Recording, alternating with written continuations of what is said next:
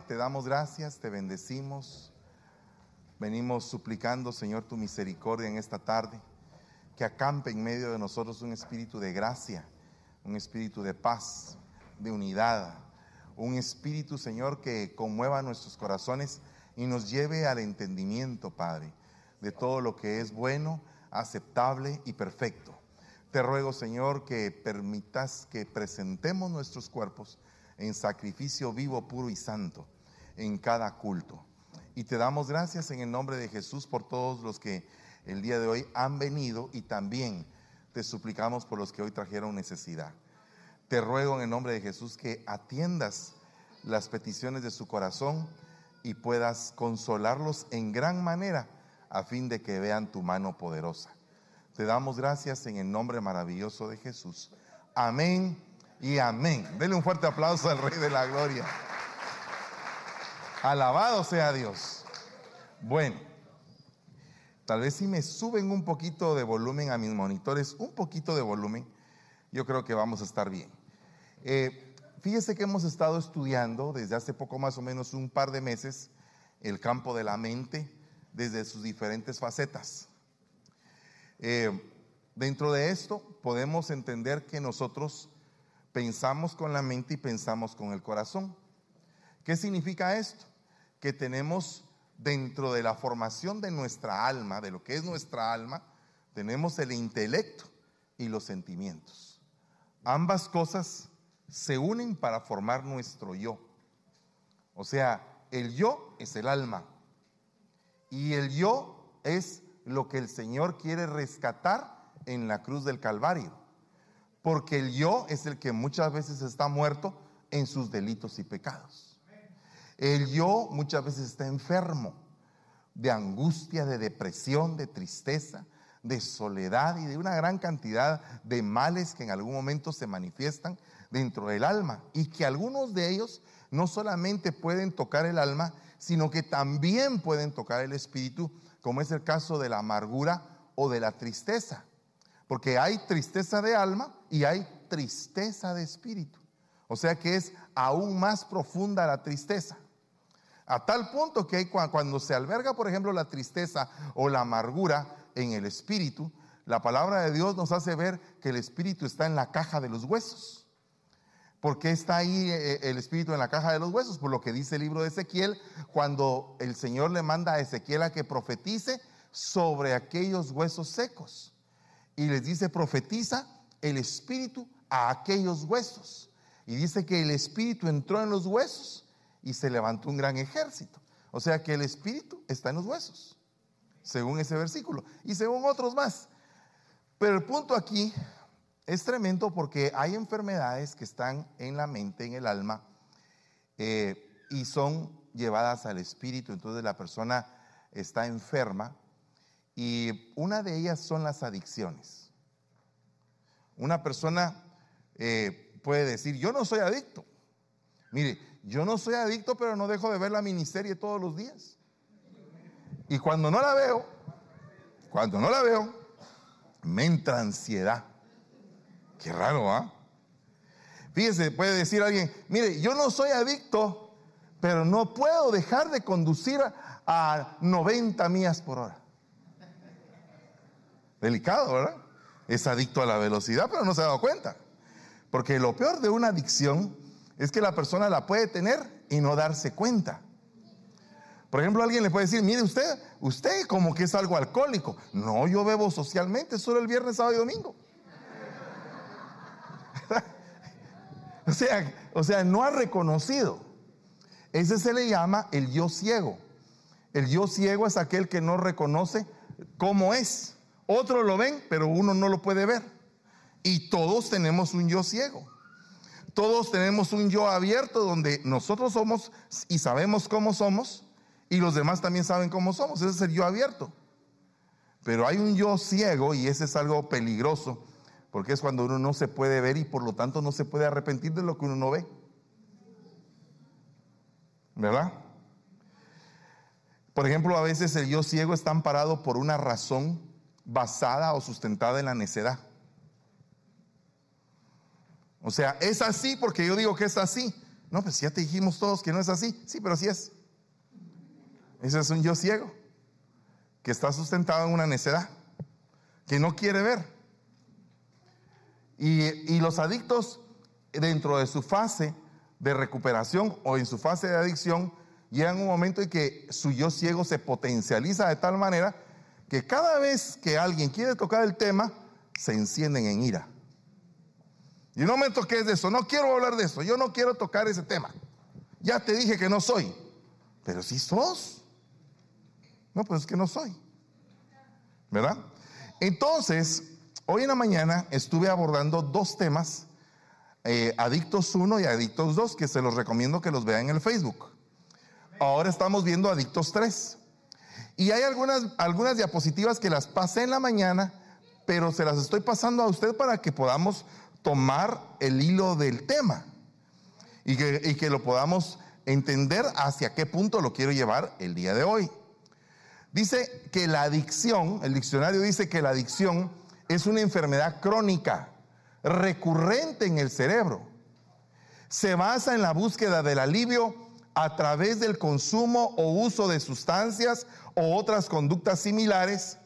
El desarrollo de esta conducta implica para la persona adicta la incapacidad de controlarlo, dificultad de abstenerse, deseo del consumo, disminución del reconocimiento de los problemas derivados de la adicción y de las relaciones interpersonales, así como una respuesta emocional disfuncional. Esto crea problemas en la vida de la persona adicta, mermando su calidad de vida. Todo esto lo expliqué en la mañana, pero no quería dejar pasar el, concepto de lo que es una adicción. Y solamente para poder ah, resumir, recurrente. Esa palabra recurrente significa que es algo cíclico, que se puede ir por un tiempo y puede volver a venir, o puede cambiar de forma.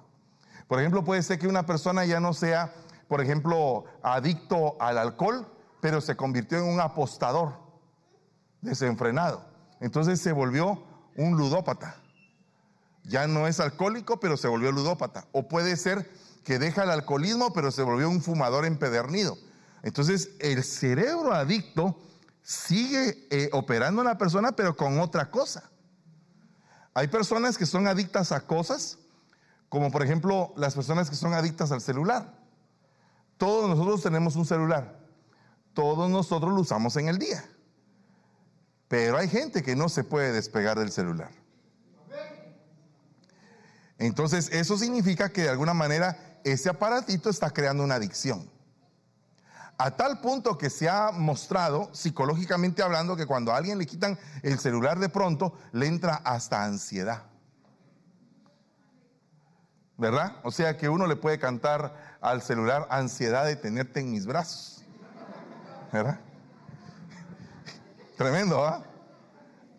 Pero, pero es algo bien tremendo porque, porque eso pasa. Hay gente que ya va en el carro y se tiene que regresar por el celular, pero no se regresan por la Biblia que se les olvidó. Está en el celular, dice mamá. E, es algo recurrente, ¿no cree? Es algo que va y se viene, va y se viene. Es algo bien tremendo. Y otra cosa que le quiero decir, que la adicción regularmente es lo que la persona usa para paliar un dolor, para paliar un trauma. Entonces la adicción viene a ser como una especie, entre comillas, por favor, de bálsamo para el alma. Pero no es un bálsamo que sana. Eh, porque fíjese que en la Biblia habla de que aquellos perros lamían las llagas de aquel hombre que estaba viviendo de las migajas del rico. Fíjese que la sirofenicia, una migaja de Dios, le cambió la vida a ella y a su hija. Pero aquel vivía debajo de la mesa del rico, recibiendo las migajas del rico. Hay gente que prefiere vivir de las migajas del rico que de la migaja de Dios. Pero el punto acá es tremendo porque resulta que esos perros que lamían la llaga no sanaban la llaga, solo la aliviaban. Entonces la droga, la adicción que la persona pueda tener solo alivia la llaga, pero no la sana, sino que por el contrario, la infecta y la vuelve cada vez más dolorosa, más que se necesitan dosis más fuertes de lo que la persona consume para apalear esa situación. Porque en lugar de haberla sanado, la vuelve más grave. O sea que una adicción es progresiva. Dice la palabra que nosotros tenemos que presentar nuestros cuerpos en sacrificio vivo, puro y santo. Amén. Y que esas tres cosas, vivo, puro y santo sacrificio, representan nuestro culto racional. O sea que hay un culto que es irracional. Hay gente que presenta culto al Señor solamente por emoción. Pero el culto racional está basado en un espíritu que opera en nosotros, que es el Espíritu de Dios, y que ese Espíritu nos hace entender que tenemos que morir continuamente a aquello que nos está matando. Fíjese que es tremendo. Muerte, yo soy tu muerte. O sea que hay una muerte que da vida y hay una muerte que produce muerte. Y sacrificio significa muerte. Entonces cuando hay un culto racional es porque todos nosotros los que estamos aquí estamos muriendo a algo. No sé a qué puedas estar tú muriendo el día de hoy. Pero definitivamente necesitamos morir para poder accesar a la nueva forma de vida, a la nueva dimensión, a la nueva bendición, a las cosas grandes que Dios tiene reservadas para nosotros. Si tú no mueres, no puedes cambiar a la siguiente cinta del karate espiritual. O sea, tienes que estar muriendo continuamente y cada vez más las pruebas van a ser más finas para poder hacer que ese yo llegue a estar totalmente humillado y que Cristo viva en lugar de ese yo. Cuando Cristo toma vida en ti, ya no vivo yo, Cristo vive en mí. Amén. Entonces el adicto tiene voces internas. Esas voces internas van acompañadas por lo menos de cuatro autoridades espirituales llamadas potestades. O sea, una, una, autoridad espiritual es un ser, es un, es un ente que puede en algún momento ordenarte hacer algo, si tú le dejas. Y si tú no tienes una autoridad más alta dentro de ti, puedes ceder a esa autoridad. Porque la misma Biblia dice que nuestra lucha no es contra carne ni sangre, sino que contra principados y autoridades, dice. Que, que dice en las Biblias suyas, dice potestades. Pero la palabra potestad, que en griego se dice exousia, es autoridad. Y lo que pierde el adicto es autoridad sobre sí mismo de decidir lo que quiere y lo que no quiere. Perdió esa autoridad. ¿Quién se la, quién se la robó? ¿Quién arrancó esa fuerza de voluntad que tenía antes para decir que no? Hay personas que están tan adictas a ciertas cosas de la vida que no pueden decir que no a nada. Entonces fíjese que viene el tentador, que es una potestad, y empieza a tocar el corazón de aquella persona que él sabe que puede caer. Cuando cae, la hace su esclavo y llama a otra potestad, que es el devorador, y empieza a devorar. ¿Qué es lo que devora en este caso? Bueno, puede devorar su relación familiar puede destruir su matrimonio, puede en algún momento romper relaciones sentimentales con su pareja porque la pareja ya no aguanta a la persona adicta. Y empieza a haber una destrucción, un, un, devorador que empieza a carcomer todas las cosas hasta que toca el campo de las finanzas. Y entonces cuando toca el campo de las finanzas, llama a otra potestad que se llama el acreedor que es precisamente el acreedor no se va si no es con aceite. Porque acuérdese que el acreedor llegó a visitar a aquella viuda y quería que sus hijos fueran esclavos. O sea que había una factura que había que pagar y la viuda no tenía con qué. Llegó Eliseo, multiplicó el aceite, pagó la deuda y el acreedor se fue. Esto en un sentido figurado, en un sentido espiritual, entendemos que cuando tenemos un acreedor espiritual sobre nosotros que quiere arrebatar cosas que son tesoros de nosotros, como por ejemplo nuestros hijos, lo que necesitamos es llenarnos de aceite de la unción.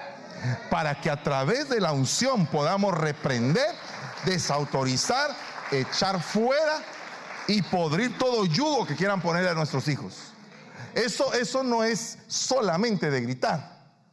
A veces para liberar a una persona se tiene que gritar y echar fuera demonios, con un grito, con autoridad.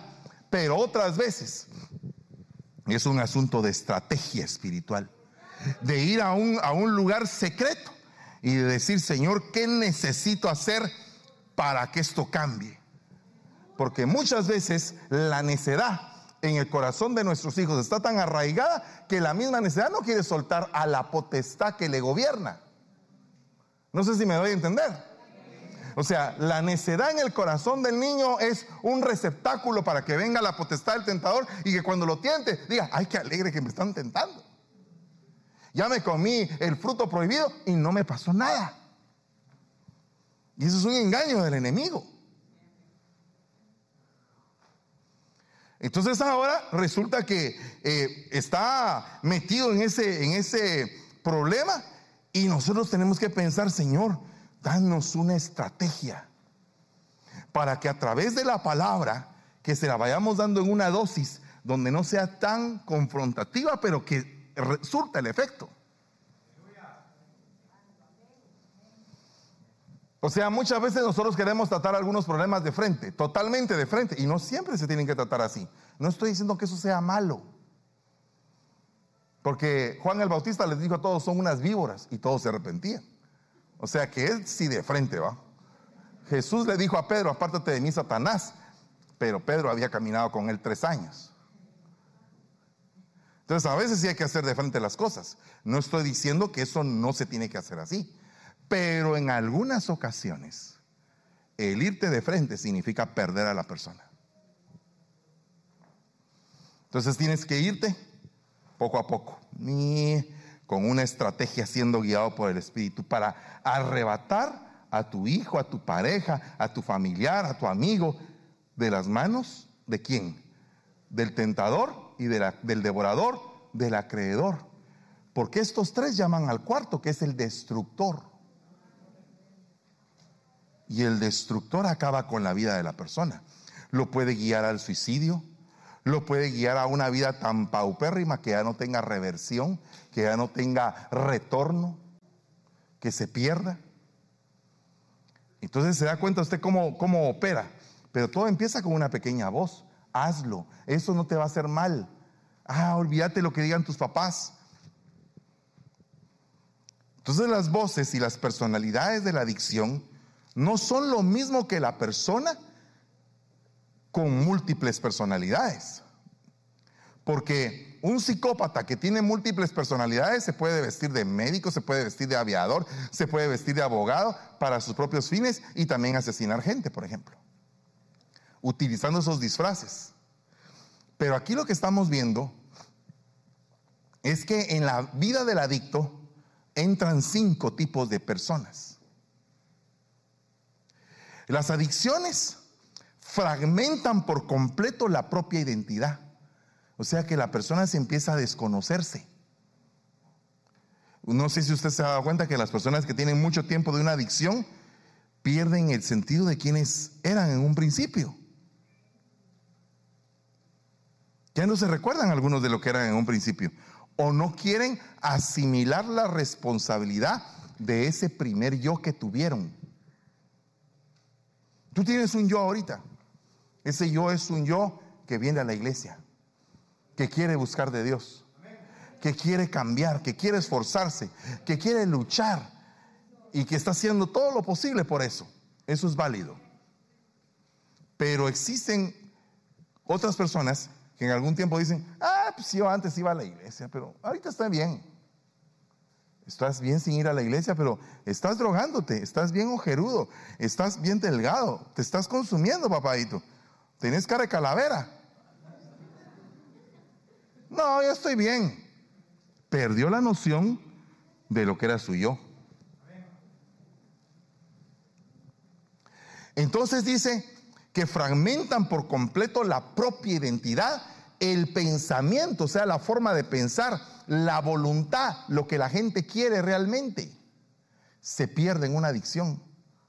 La adicción es como un ladrón que aguarda pacientemente en un rincón para invadir la propiedad de uno y desbaratar cada ápice y fragmento de nuestro cerebro, mente y dignidad. Pero le voy a decir esto, entra como un ladrón. ¿Quién es el ladrón? ¿Quién es el asalteador si no es Satanás? Que vino a robar, matar y destruir. O sea que la adicción va íntimamente ligada al tentador, el cual es Satanás, el cual hizo caer a la creación que estaba en el huerto. Entonces, ¿qué significa eso? Que es un ladrón que quiere robarte tus tesoros. Si habías adquirido sabiduría, conocimiento, inteligencia, poder, temor del Señor, espíritu del Señor, Dios mío, si estabas caminando en la evolución de los siete espíritus, ¿por qué entró el tentador? ¿Para qué?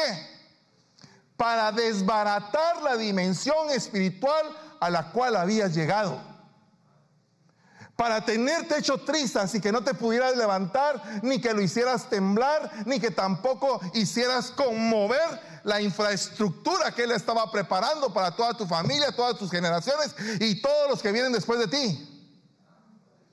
Recobrando facturas que se habían pagado en la cruz del Calvario y recobrando esas facturas a fin de cobrártelas. Y la persona hace caso de eso.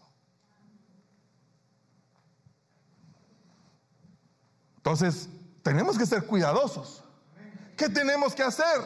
Bueno, la Biblia dice, el hombre de doble ánimo, de dos almas, el hombre de dos personalidades, el hombre bipolar, el hombre inconstante, es en todos sus caminos así, el de doble ánimo, es inconstante. ¿Qué es inconstante? Que le falta perseverancia, que le falta agarre, ñeque.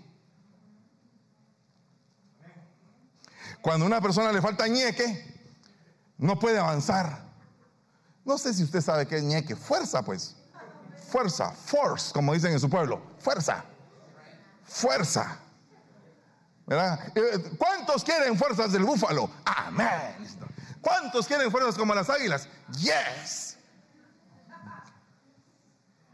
Y en la primera tentación cae.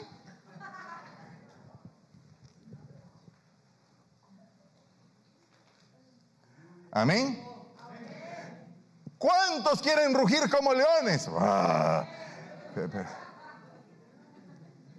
pero fíjese que todos esos son actos proféticos. Para que usted tome entendido de que algo grande de parte de Dios viene sobre su vida. O sea, no me estoy burlando de esos actos proféticos.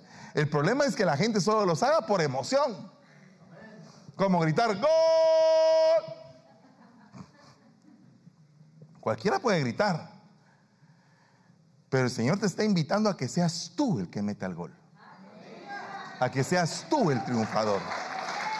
El Señor lo que quiere es que tú avances, que tú crezcas, que tú seas diferente de los demás. Entonces, las fuerzas y las personas que están dentro del cerebro del adicto son por lo menos tres fuerzas y cinco personas. Primera fuerza, voluntad secuestrada, dirigida únicamente a la satisfacción de su adicción. ¿En dónde está tu voluntad? ¿A qué le rindes tu voluntad? ¿Qué quieres hacer con tu voluntad? O sea, ¿qué quieres hacer? Hay, hay personas que como da de cólera, hermano. Pero ¿sabe por qué? Porque dicen sí, pero después es no.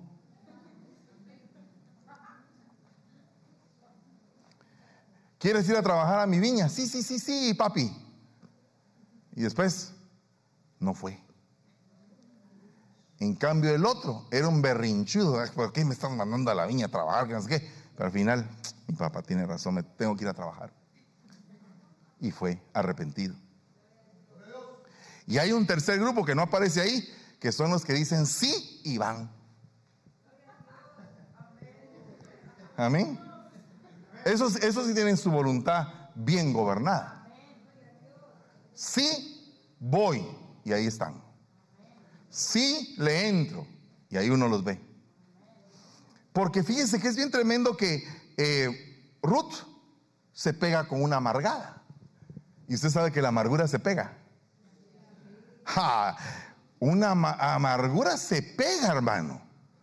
Puede pasar tiempo, pero es peligrosa esa enfermedad. Uno se topa con un amargado que nada le gusta. Y uno llega a un momento en que tampoco a uno nada le gusta. ¿Y de dónde salió eso? Pues que le amargaron a uno la vida porque la persona estaba amargada y le pasó su amargura como que fuera un virus. Por eso estoy en contra de la canción de Shakira.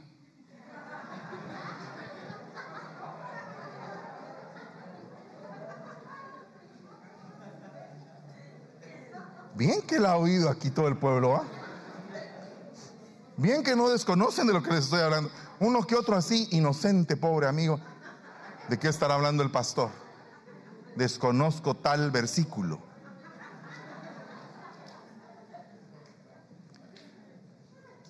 ¿Sabe qué es lo que está haciendo esa cancioncita? Encontrando receptores de amargura buscando receptores. A ver, ¿cuántas amargadas hay que el marido les hizo de todo? Y buscando. Y ¡puc!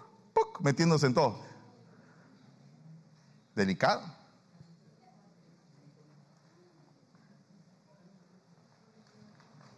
Algunos dicen, como dijo Shakira, ya no es como dice Dios. ¿Qué dice usted? Qué tremendo, ¿ah? Ya cambiaron el, canal. Cuidado. Yo no estoy respaldando lo que hizo el hombre. Ah, ¿estás de acuerdo con el hombre? No, no, no, no, no, no, no, no. Diga, no, no, no, no, no, no, no, no, no. Pero tampoco estoy de acuerdo con lo que hizo ella. No, no, no, no, no, no, no. Porque lo que están buscando es meter amargura a todo el mundo que tiene ese tipo de problemas. O sea, no es un aliciente, es como un despecho, es como levantar un vengador y esa es otra potestad, el vengador. Pero no es de los Avengers, sino que ese es otro vengador. rápido, el vengador, ¿quién será? Thor, Hulk. No, no, no, no. El vengador es una potestad. Otra fuerza, persona que anticipa lo que genera ansiedad depresión, etc. Entonces la adicción genera algo, ansiedad. entonces dice la persona, ay Dios mío, ay siento como que me, como que me hace falta algo. Claro, algo le falta.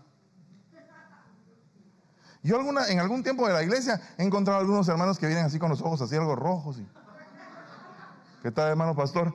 Y se tocan la nariz. Y y al rato están.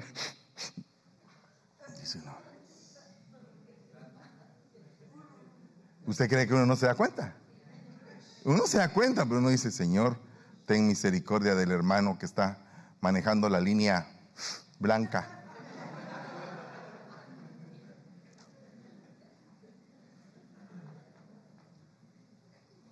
Como, como dice alguien por ahí, vino mero tóxico el día de hoy, hermano. No, no.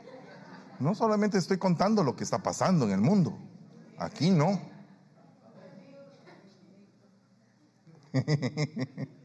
Más que no lo dije yo. Entonces, dentro de las fuerzas en la mente del adicto, hay cinco tipos de personas que están pegando de gritos adentro de la persona adicta. Y es la persona sola. No hay que estar solo. Cuidado con la soledad. La soledad es delicada, porque la soledad va acompañada del espíritu del desierto.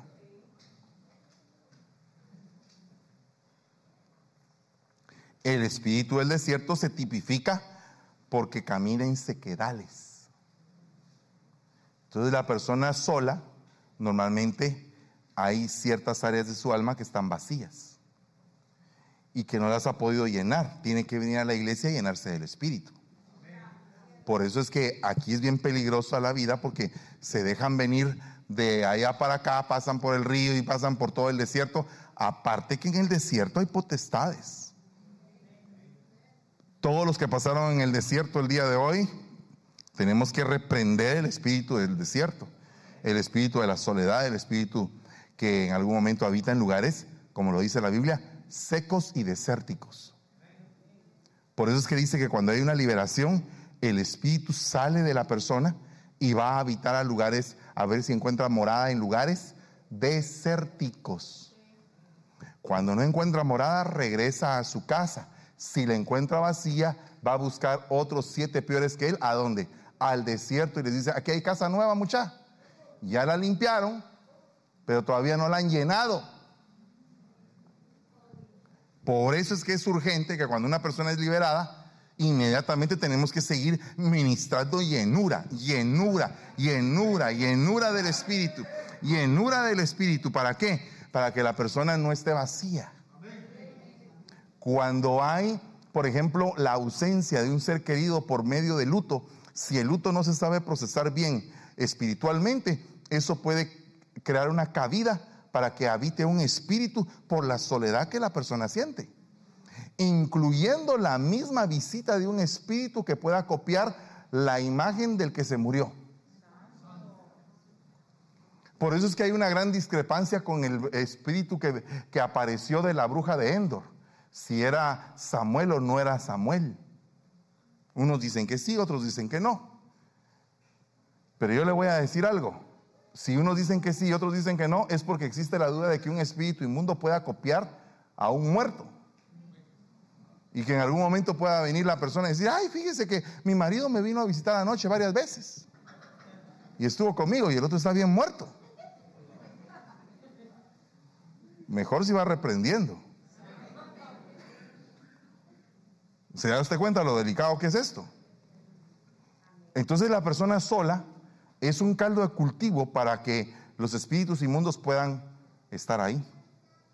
De ahí está la persona que una vez que se siente sola dice, para paliar mi soledad, hasta así, encantadito ranchero, porque lo ranchero como que le mueve el corazoncito al, al más valiente, ¿verdad? Y lo pone a llorar. Y de ahí un tequilazo. Y después otro tequilazo.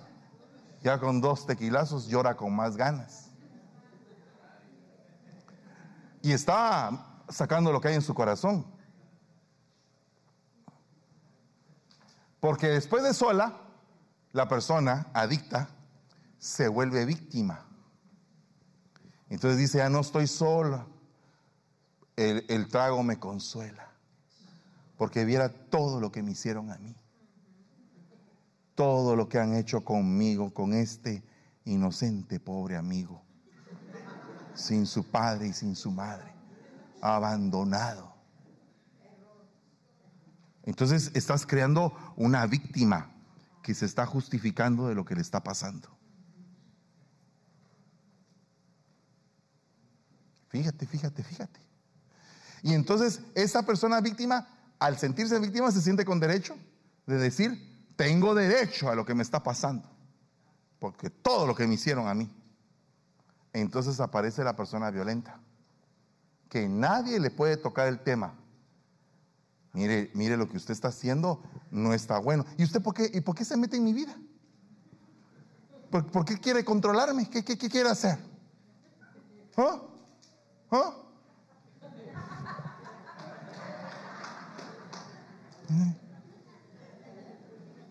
¿Qué le hice? Dice uno. Solo por su bien le estoy hablando, pero no entiende. Porque se siente víctima. Entonces todo el que violenta a la víctima hace que la persona, la otra, la que defiende a la víctima, salga en el mismo cuerpo. Y luego, después de que ya está la persona violenta, mejor me voy. Voy a cerrar la puerta. ¡Pongón! Por eso es que el pastor no va a visitar casas. Porque a veces se encuentran unas casas así como que con un hoyo en la puerta. ¿Y qué pasó aquí, hermano, mamá? Eh, los vecinos que los, los inquilinos que estuvieron anteriormente, así nos entregaron la casa. Y la mujer solo se hace eso. Se recuerda del cuentazo que la estrelló con la, con la puerta a la cabeza.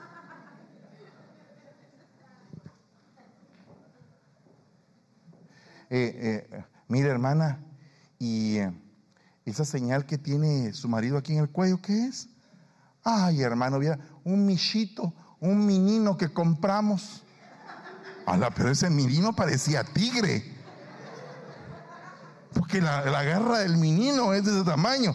Pero su marido tiene así como que le pasaron un rastrillo. Es que fue con las dos manos del menino, hermano. Así estaba haciendo el gato.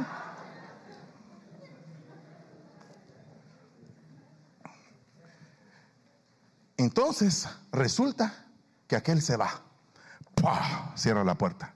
Y cuando sale, es saliendo y agarra el celular. Voy a llamar a, aquel chavo. ¿Qué huele, compadre? ¿Cómo está usted ahí? ¿Qué, ¿Qué, onda ese? ¿Cómo le va? ¿Qué está haciendo? O, o como dicen aquí, ¿qué haciendo? Le quitaron, ¿qué estás haciendo? Y lo redujeron, ¿qué haciendo? Aquí, compadre, usted sabe, sin hacer nada con la, con la doña.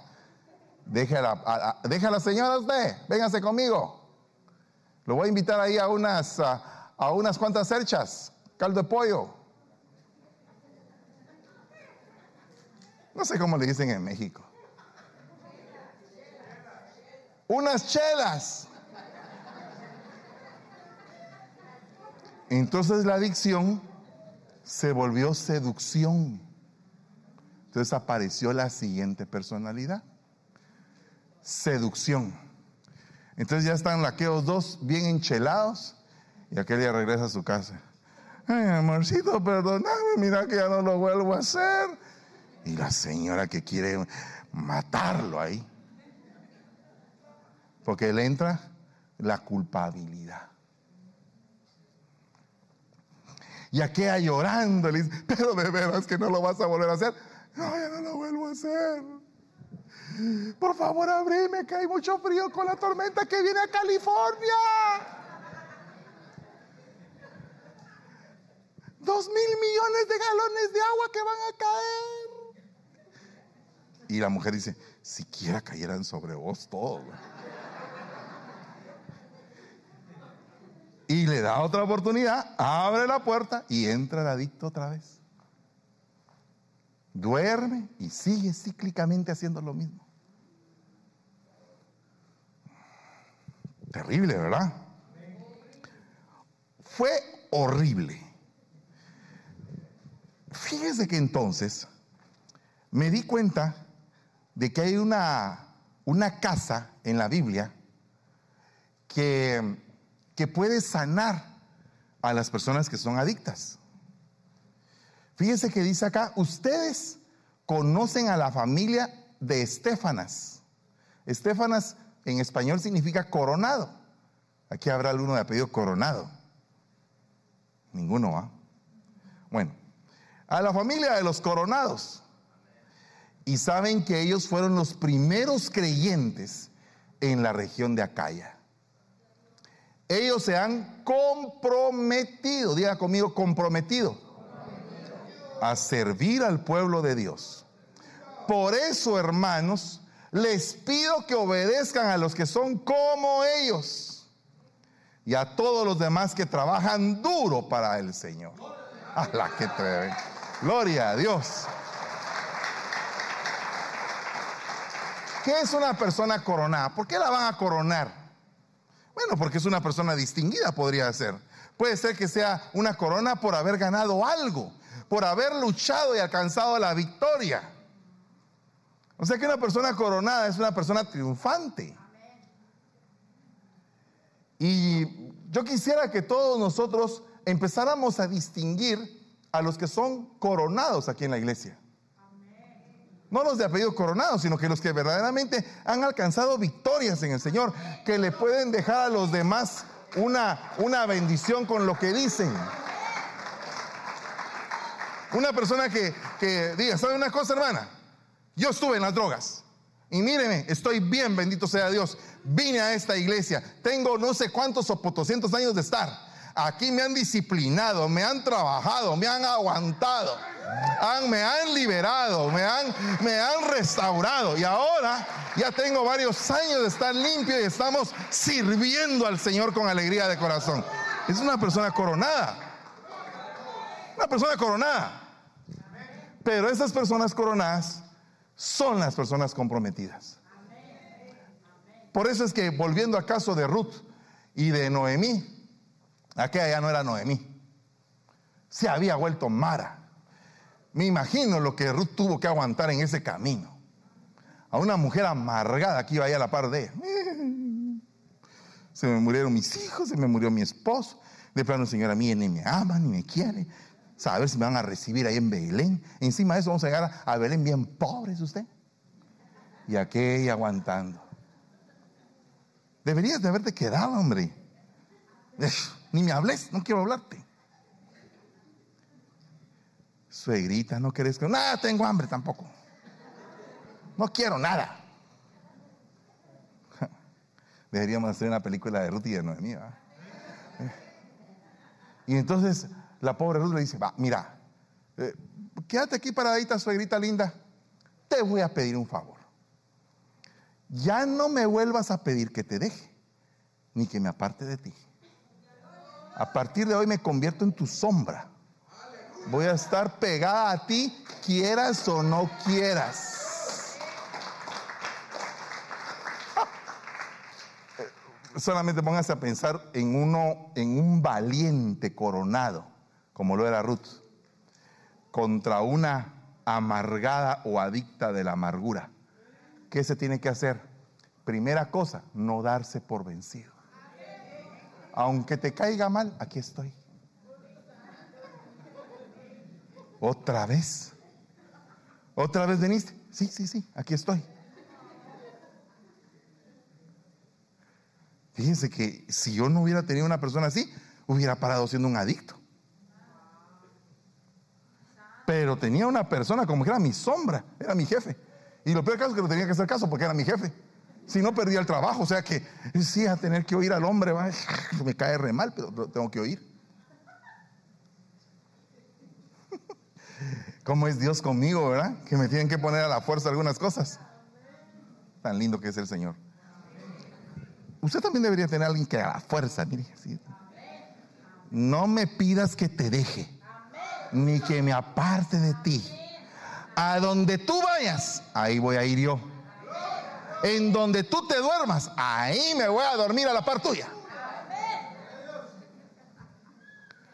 Tu pueblo será mi pueblo, tu Dios será mi Dios. Vaya, pues, ni la muerte nos van a separar. Nicho para ti, nicho para mí. Ya compré el seguro funerario, estamos juntas. Qué tremenda determinación, ¿verdad? O sea, una persona para enfrentar a un cerebro adicto tiene que estar determinada. Pero ¿cómo hacemos para nosotros determinarnos? Porque el problema es que una de las cosas que le falta a la iglesia en este último tiempo es determinación. No, no creo eso, hermano. Yo sí lo creo porque usted solamente se queda un servicio.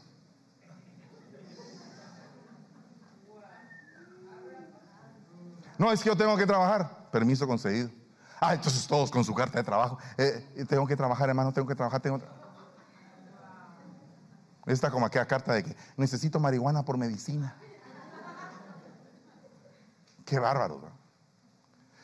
Pero aquí está hablando de que ellos, los coronados, los que no se dejan vencer, están comprometidos.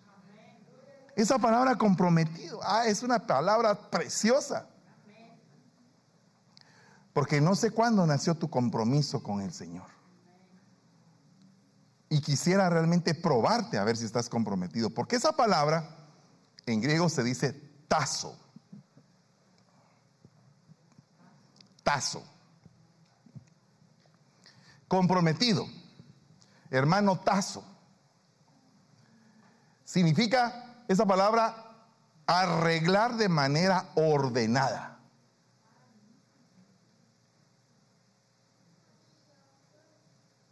Fíjese. Tremendo, ¿verdad? asignar o disponer, dedicar, establecer. Pero en inglés ponen que la palabra tazo significa adicto. Entonces, si nos vamos al español, dicen que la familia de Estefanas eran adictos al Evangelio. Pero no solamente eran adictos al Evangelio, eran adictos a servir. Les gustaba servir, les fascinaba, les encanta. No, no, no, no, no me diga que, me, que voy a dejar de servir hoy. Por favor, le pido, déjenme servir, hermano. Qué tremendo. No, ay, hermano, le toca servir. Ay, hoy otra vez, hermano. Ay, qué dolor, hermano. Ay, Dios mío. Voy a servir. Qué dolor me cuesta servir. Y tengo que dar mi contribución a la cafetería. Yo he ido a predicar a muchos lugares donde no me dan ofrenda.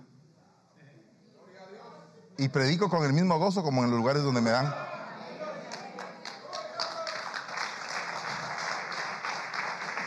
Porque al final de cuentas, quien me paga es el Señor.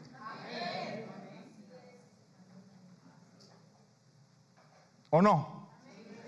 Tienes que estar comprometido con el servicio. O sea, solo un adicto puede entender el cerebro de otro adicto. Solo que este adicto es un adicto de Dios. Jala, imagínese usted ser un adicto de Dios. Que usted no pase el día sin oír algo de Dios. Yo, ay Dios mío, no he oído nada de Dios hoy. Ay, no, Señor, ya no aguanto, ya. Eh, algo, algo me tienen que decir de parte tuya, Padre, porque no aguanto, ya no aguanto. Si no, porque cantamos como el siervo brama por las aguas, hacia mi alma por ti, Señor, ¿verdad? ¿Ok? ¿Se la saben? ¿Por qué lo cantamos si no bramamos? ¿Qué es un bramido? ¡Uh! ¡Uh! Es un bramido, es algo que sale del interior. ¡Uh! Es un dolor de saber que no vas a tener lo que quieres. Hay muchachos que braman por muchachas. Se ponen a llorar, se ponen todos secos. ¿Y a vos qué te está pasando? Lo que le pasó a la mujer del cantar de los cantares, hermano. ¿Y qué le pasó? Estoy enfermo de amor.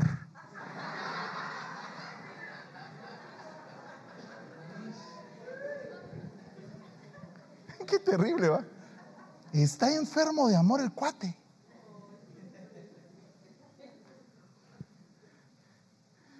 Aquella, aquella hermana con un banano en la cabeza. ¿Qué, ¿Qué te pasó, hermana? Me quiero suicidar. ¿Y por qué? Porque aquel no me ama.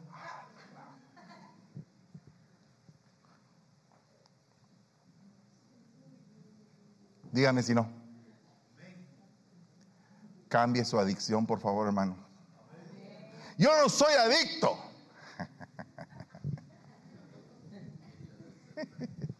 Permítame que me ría.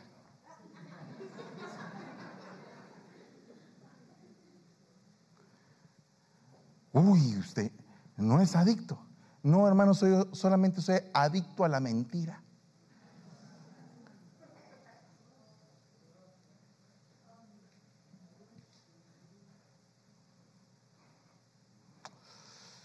Delicado, ¿verdad, hermanos amados? Entonces, voy a volverles a leer este versículo. Oiga lo que dice acá. Hermanos, ya conocéis a la familia de Estefanas, que son las primicias. Imagínense usted qué, qué gloria la de esa casa. Las primicias de toda una región. ¿Quién habrá sido la primera familia que se convirtió aquí en San Francisco, California? que se han hecho adictos al ministerio de los santos.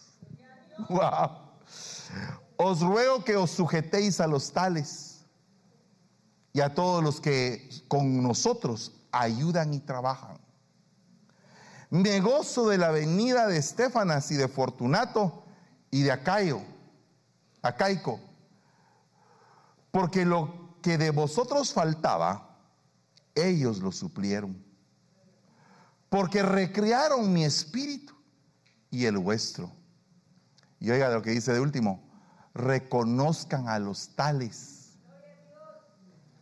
Por favor, le pregunto, ¿usted aquí ve algunos adictos a Cristo? Ve aquí eh, dentro de esta multitud algunos, pero no, pero mire, así bien, bien pensado. Usted puede decir, tal hermano es un adicto a Cristo y me ha dado testimonio de eso.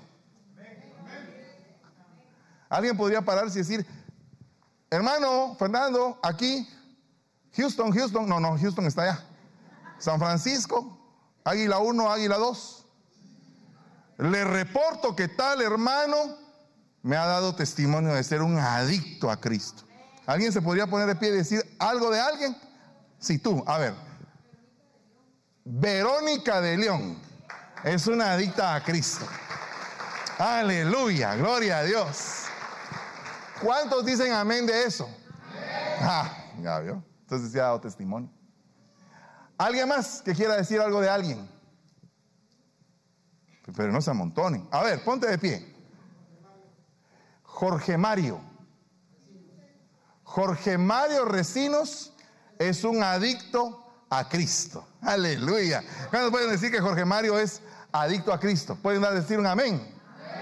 Aleluya. Den un aplauso al Señor. ¿Alguien más puede decir? ¿Alguien más puede decir de alguien que es adicto a Cristo? A ver, Wilmer, ¿quién quiere? Quién?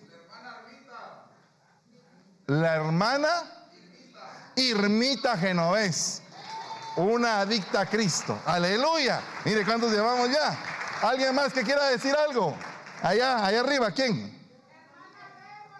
La hermana Débora. Aleluya, gloria a Dios. Pero ¿quién de las Déboras? Débora Jiménez, aleluya. Una adicta a Cristo, aleluya. Otra más, ¿quién más? A ver. La hermana Isabel, otra adicta a Cristo. Gloria a Dios. Mire, ¿verdad que sí hay? ¿Ah? ¿Se están qué? Se están agradeciendo. ¿Por qué? Porque siempre hay alguien que a uno le tiende la mano y que le da testimonio a uno de que esa persona es de Dios.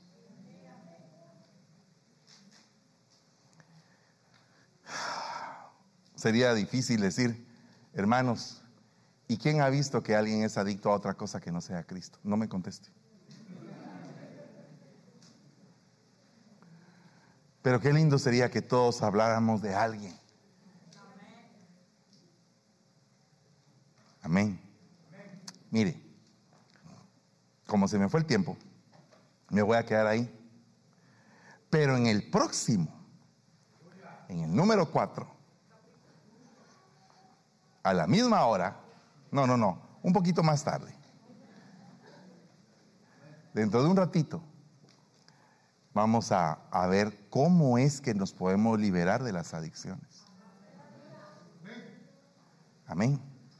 Póngase de pie. Si usted tiene alguna adicción, no dude en venir al frente y diga, aquí lo vengo a entregar hoy.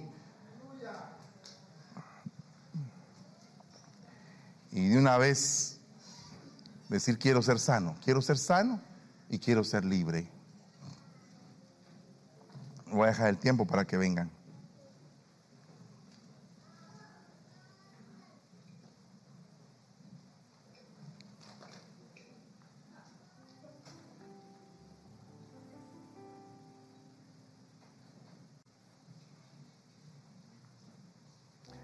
¿Hay alguien entre nosotros que hoy quiera cambiar su vida y decirle al Señor, quiero entregarte mi corazón para que hagas un milagro? Si hay alguien así, levánteme la mano donde esté, que yo voy a enviar a alguien. Gloria a Dios, allá está Fares, que está levantando la manita. ¿Quién más? Allá está levantando la manita, por favor. Dios te bendiga, hermano. Ayuden a los hermanos que están levantando la manita. Aquí hay una hermanita que está levantando la mano que también, por favor, necesita ayuda. ¿Hay alguien más que necesita ayuda y hoy quiere entregarle su corazón al Señor?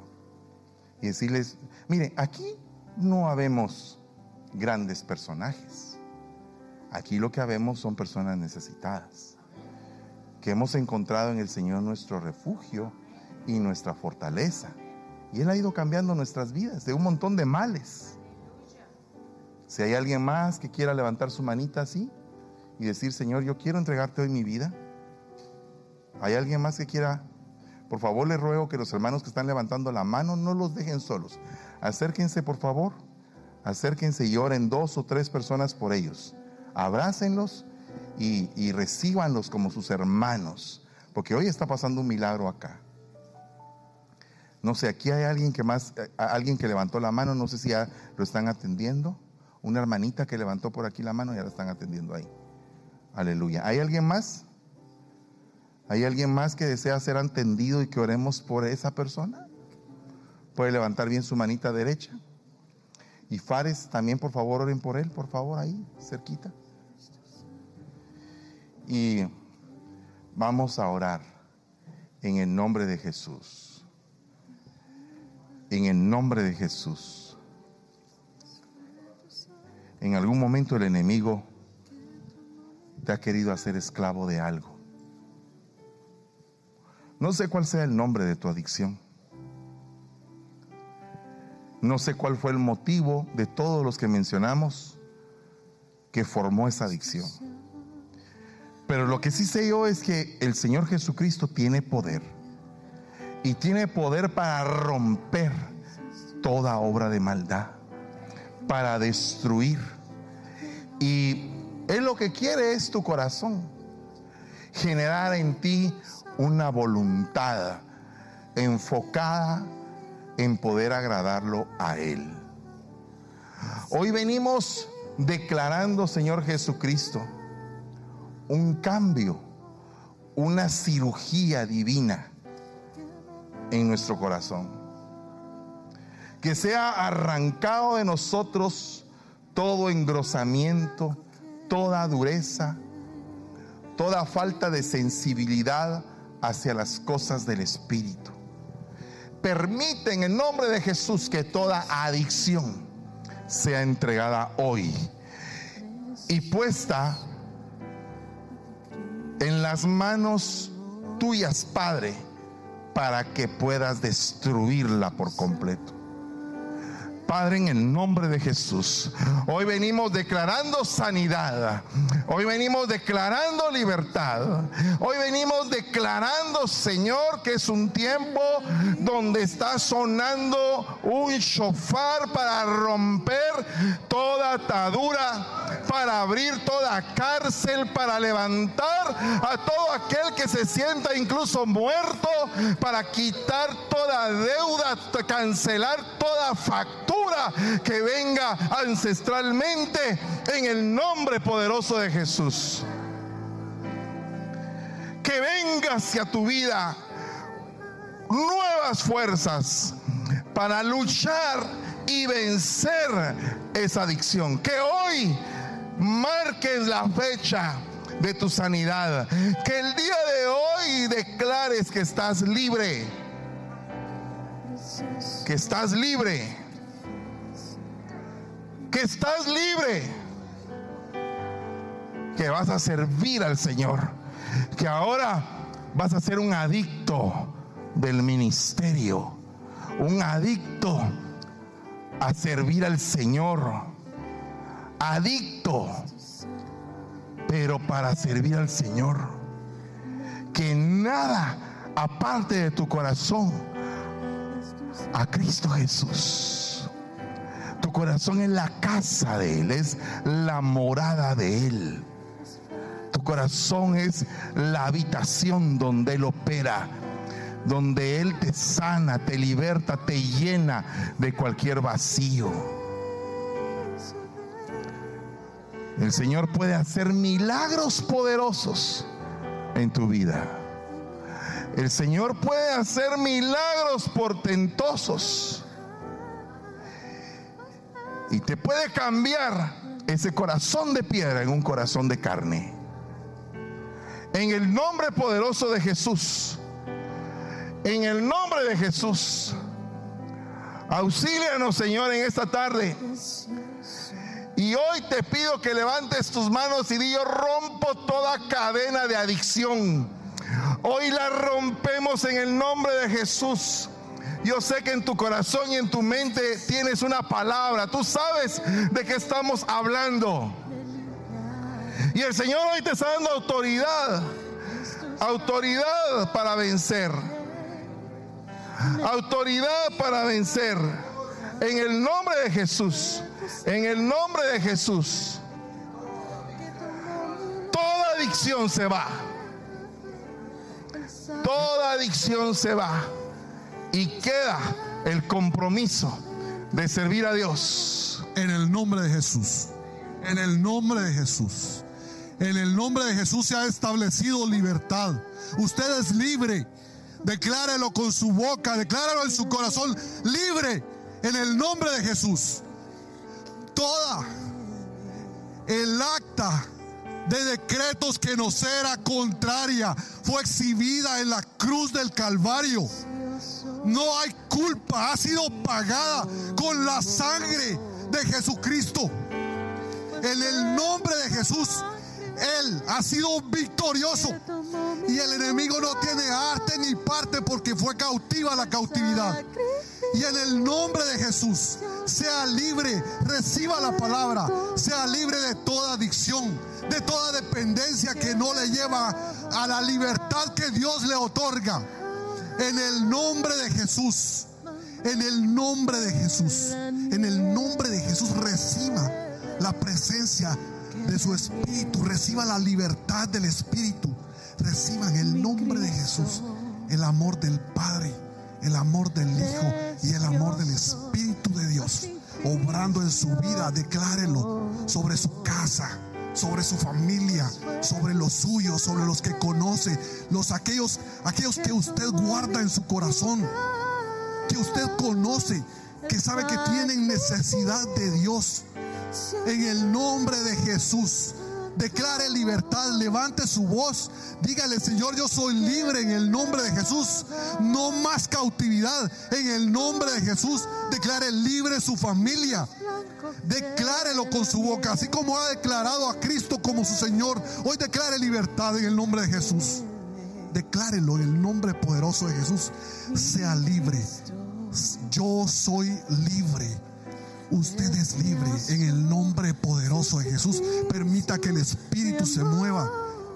Declárelo. Espíritu de Dios, dame libertad. Yo soy libre en el nombre poderoso de Jesús. No hay cautividad, no más. En el nombre de Jesús. La palabra ha sido enviada con el propósito de dar libertad. Y esa palabra volverá al Padre con